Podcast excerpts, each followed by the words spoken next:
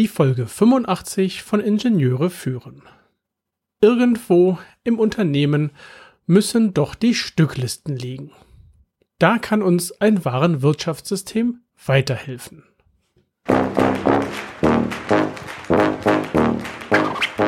Guten Tag, hallo und ganz herzlich willkommen im Podcast Ingenieure führen, der Podcast für Führungskräfte in der Elektronikentwicklung.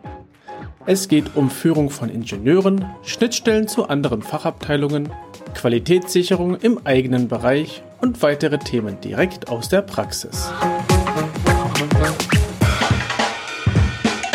Guten Tag, mein Name ist David Kirchner, ich bin Führungskraft in einem mittelständischen Unternehmen, freiberuflicher FPGA-Spezialist, Reviewer und Lehrbeauftragter an der Beuth Hochschule in Berlin. Okay, eigentlich ist das Warenwirtschaftssystem die zentrale Stelle für Waren.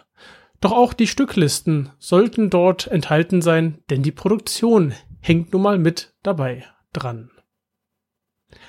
Es gibt verschiedene Systeme. Die bekanntesten Vertreter sind SAP und Microsoft Navision. Zumindest in meinen letzten Firmen waren diese äh, Systeme vertreten.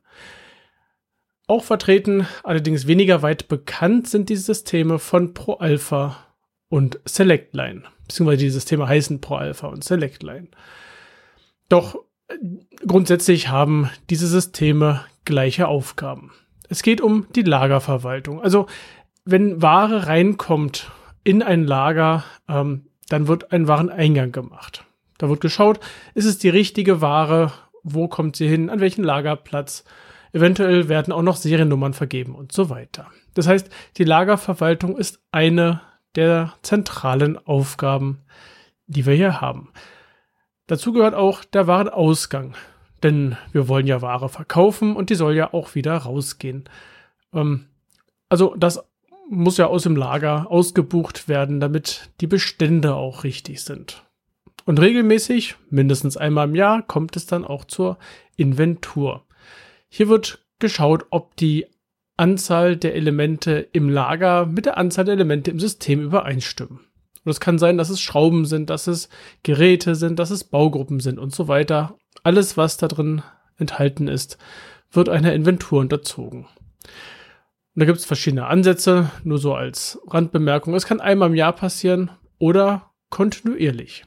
Das Kontinuierliche hat den Charme, dass die Firma nicht für mehrere Tage zu ist, sondern ähm, nur regelmäßig bestimmte Lagerbewegungen eingeschränkt sind, während dieser Bereich äh, inventarisiert wird. Weitere Aufgaben vom ERP sind die Lieferanten und die Kundenkommunikation. Und hier geht es jetzt nicht darum, dass ich meinem Kunden irgendeinen Werbebrief zukommen lasse oder äh, eine E-Mail schicke. Es geht darum, Lieferscheine zu erzeugen, wenn ich etwas an den Kunden rausgebe, also eine Lieferung an meinen Kunden tätige. Ähm, ich stelle hier die, äh, ich, oder ich kann hier, normalerweise wird es auch gemacht, wird die Rechnung gestellt in diesem System zusammen mit dem Lieferschein. Ähm, andersrum, wenn ich Sachen kaufen möchte, egal jetzt was, vom Lieferanten etwas kaufen möchte, dann benötige ich hier eine Bestellung. Und manchmal kann es auch notwendig sein, dass ich dem Lieferanten etwas beistelle. Das heißt, ich schicke etwas hin, damit der das in einem, in einen größeren Komplex integriert. Auch das wird mit Hilfe dieses, dieser Systeme verwaltet. Neben diesen zentralen Aufgaben gibt es auch noch Aufgaben wie Controlling. Das heißt, die ganze Kiste mit den Zahlen, ne? Das Kontrolle, ob, äh, wohin welches Material fließt und äh, also wie, wie ist der Warenfluss, der, und der Geldfluss und so weiter. Aber auch eine Funktion ist die Finanzbuchhaltung, die ja am Controlling ein Stück weit mit dranhängt. Auch das kann in so einem System abgebildet sein, ähm, kann aber auch separat laufen. Jetzt stellt sich ja die Frage, wie hängt nun dort die Elektronikentwicklung mit drin? Schauen wir einmal ans Ende der ganzen Kette. Und zwar möchten wir ja Produkte verkaufen. Ansonsten könnte die Firma ja kein Geld verdienen, ähm, mit irgendwelchen Entwicklungen. Also wir möchten Produkte verkaufen. Das heißt, diese Produkte, oder nee, sagen wir mal, es ist ein Gerät, ein Gerät muss gebaut werden. Wenn ein Gerät erstmal gebaut ist, dann Klar, kommt noch all sowas wie Verpackung und so. Das ist für mich dann der Warenausgang. Wenn ich ein Gerät bauen möchte, benötige ich dazu Baugruppen, also die Teile, aus denen sich das Gerät zusammensetzt. Auf jeder Baugruppe wiederum sind Bauteile. Und jetzt sehen wir schon, jetzt kommen wir vom ganz Großen ins ganz Kleine. Und im Falle von irgendwelchen SMD-Bauteilen wirklich in das ganz, ganz Kleine. Ähm, wie wissen wir denn jetzt, was für Bauteile wir benutzen? Naja, wir Elektronikentwickler wissen es, es ist die Stückliste. Und ja, es gibt ähm, besonders im Mittelstand oder auch bei kleineren Firmen immer noch die Annahme, ich mache die Stückliste, äh, mache ich in Excel und im ERP-System habe ich nur das, was, also nur die ganz oben die Position, nämlich das Gerät, was verkauft wird. Ähm, ich bin Freund davon, auch diese Stücklisten innerhalb eines Warenwirtschaftssystems zu führen. Selbst dann, wenn ich die Baugruppen nicht selbst produziere, sondern ich kaufe meistens die Baugruppen bei einem Bestückungsdienstleister. Und ja, theoretisch bräuchte ich jetzt die Bauteile nicht in dieser, und die Stückliste bräuchte ich theoretisch nicht im Warenwirtschaftssystem. Nur es hat ein paar Vorteile, zu denen ich gleich noch kommen werde. Wenn ich die Stückliste im Warenwirtschaftssystem haben möchte, ähm, dann habe ich auch Bauteile in der Stückliste und diese Bauteile sind Positionen äh, in dieser Tabelle äh, und diese Bauteile müssen ebenfalls im ERP oder im Warenwirtschaftssystem, manchmal sage ich auch ERP, das ist dann die englische Bezeichnung, ähm, also auch die Bauteile müssen in diesem Warenwirtschaftssystem enthalten sein.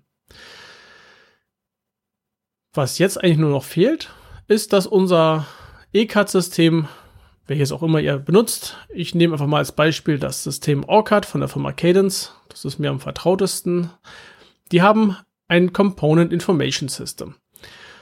Das CIS. OrCAD CIS hat die Möglichkeit, an eine Datenbank angebunden zu werden. Das ist das hauptsächliche Ziel von diesem CIS. Ich verbinde mein ECAD-System mit einer Datenbank. Und jetzt können wir uns natürlich die Frage stellen, was haben wir denn jetzt für Vorteile davon? Klar, es gibt auch Nachteile, es muss eingerichtet werden, es muss funktionieren, die Bauteile müssen abgelegt werden. Ja, ja, das ist richtig. Wir wollen aber positiv sein und denken, was sind denn nun die Vorteile?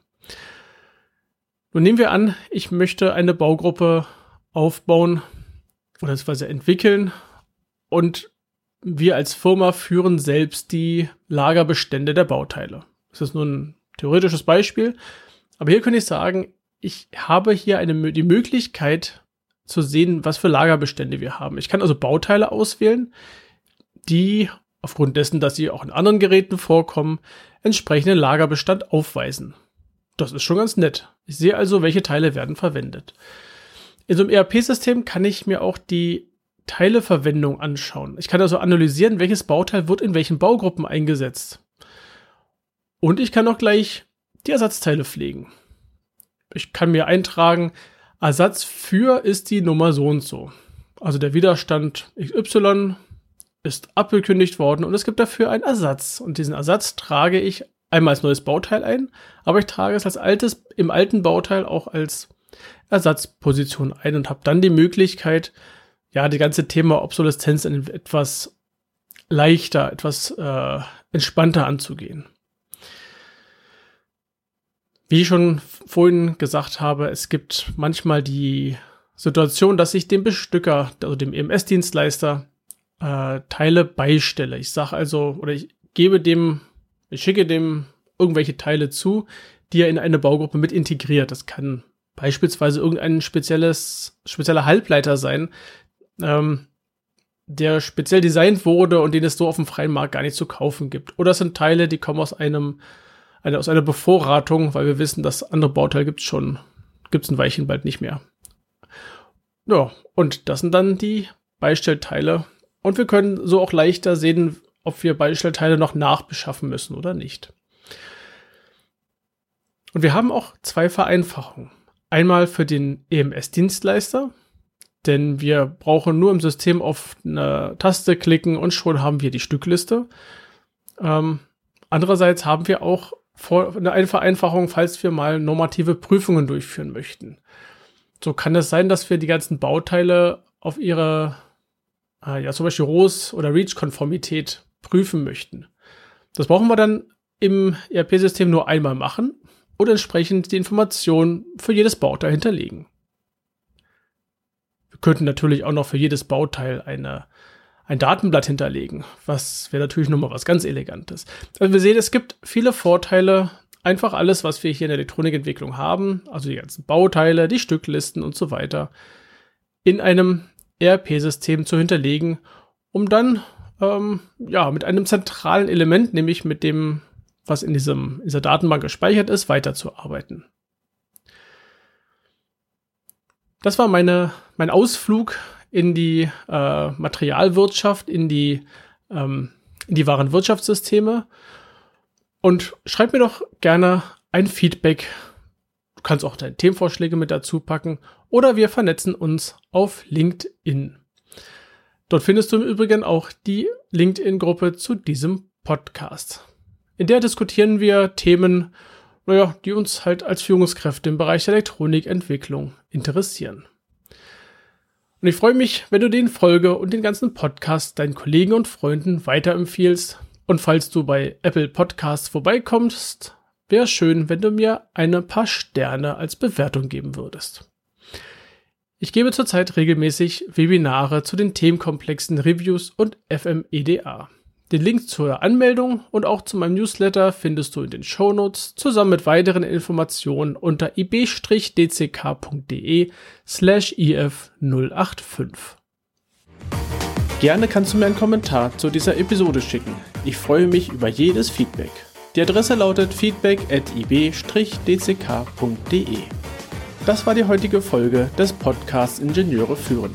Ich danke dir ganz herzlich fürs Zuhören. Nutze das Wissen und die Tipps, um deinen Arbeitsalltag zu vereinfachen und zu verbessern. So sage ich Tschüss und auf Wiederhören bis zum nächsten Mal, dein David Kirchner.